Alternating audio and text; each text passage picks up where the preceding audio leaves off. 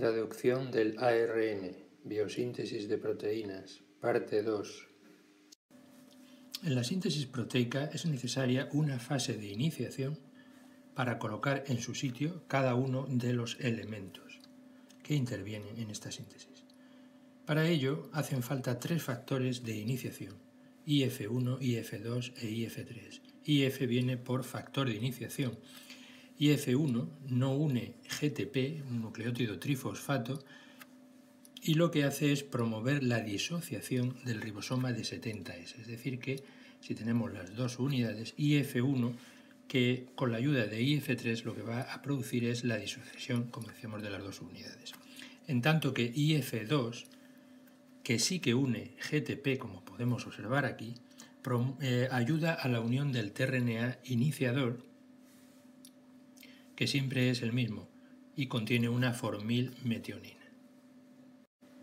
El otro elemento que necesitamos, por supuesto, es el RNA mensajero 5' a 3' con el codón de iniciación que corresponde, como ya hemos dicho anteriormente, a una metionina y una secuencia que va a ayudar a colocarlo sobre el ribosoma y que se llama la secuencia de Chain de Algarno que veremos más adelante.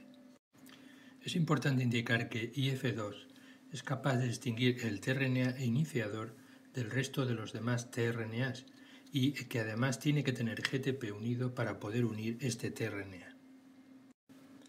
La subunidad de 30S del ribosoma une entonces el RNA mensajero y el complejo tRNA iniciador IF2, dando lugar a la formación del complejo de iniciación de 30S. La disociación de los factores de iniciación IF1 e IF3 de la subunidad pequeña del ribosoma permite entonces la unión de la subunidad grande del ribosoma, la de 50S. Además ocurre la hidrólisis de GTP del factor IF2 de manera que eh, este también se va a liberar. Al final cada elemento queda en su sitio dando lugar al complejo de iniciación 70S. El formilmetionil tRNA reconoce el codón de iniciación correspondiente a metionina auge, pero este codón puede aparecer también en medio de la secuencia codificante de la proteína. Para distinguir uno de otros, el mRNA interacciona con el RNA ribosomal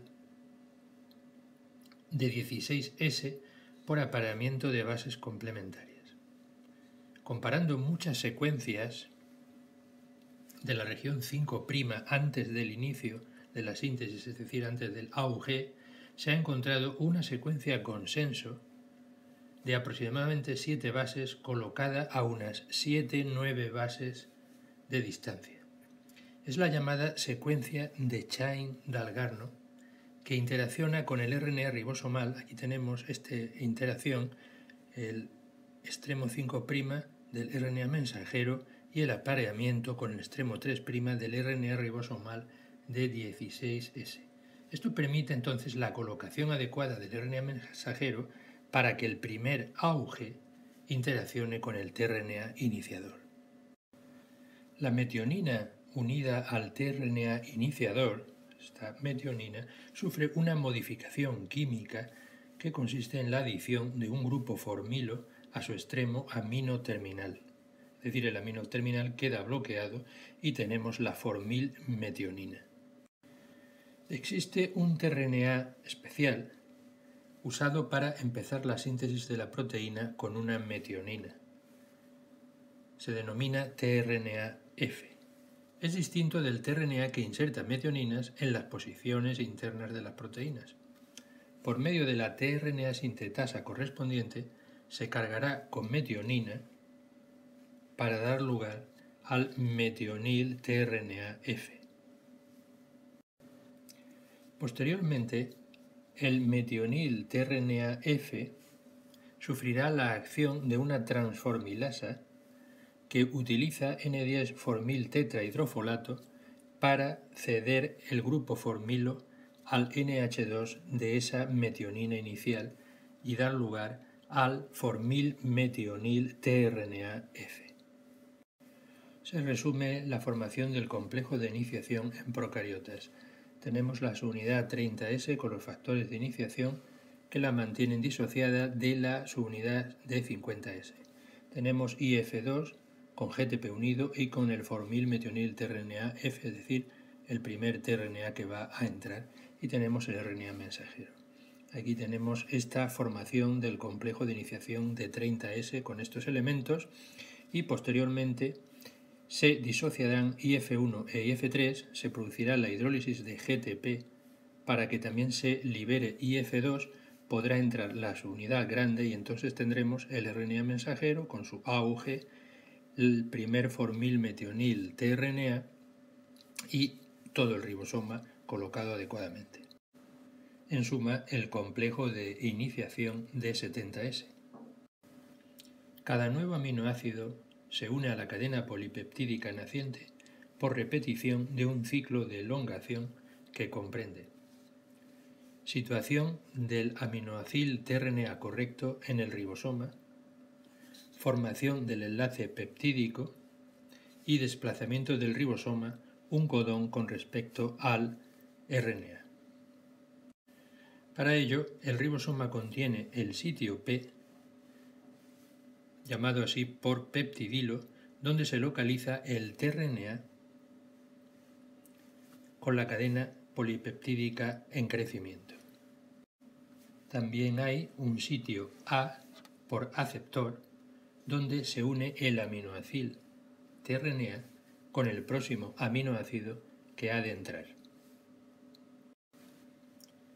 El factor de elongación EFTU es el encargado de acoplar todos los aminoacil tRNAs al sitio A.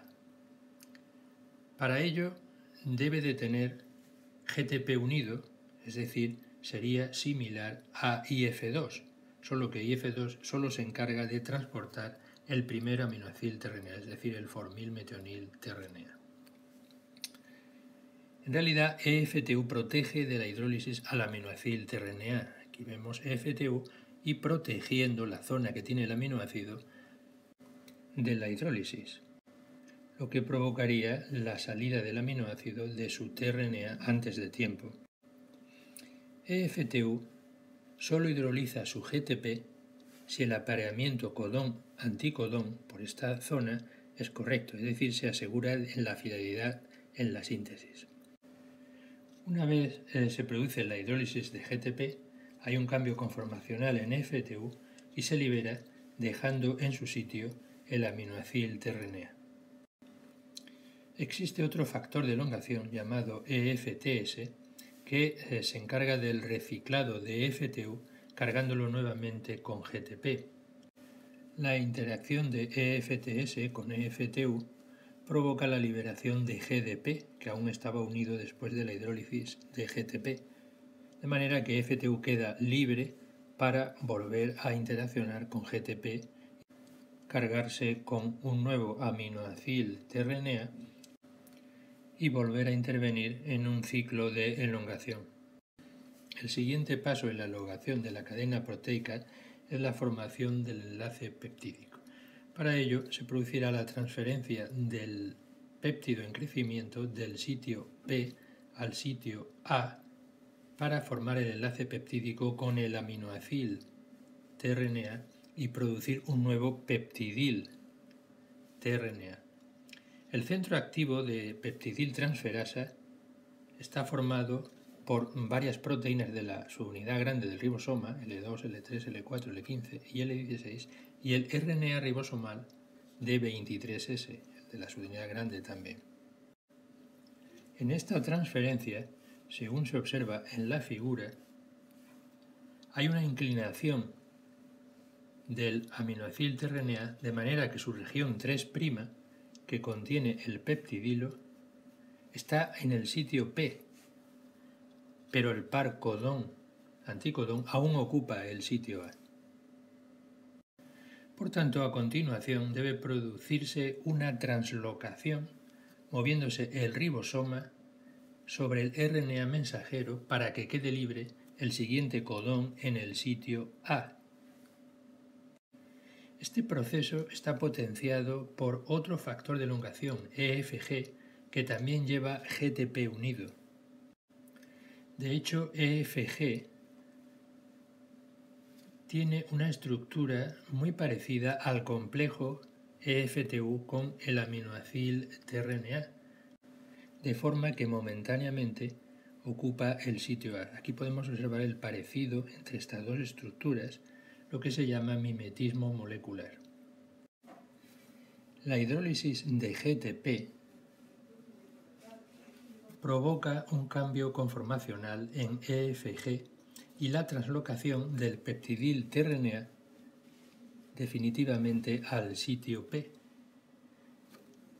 quedando el tRNA vacío en el sitio E, llamado así por salida, exit. Algunas proteínas y el RNA de 23S de la unidad grande del ribosoma también participan en la translocación.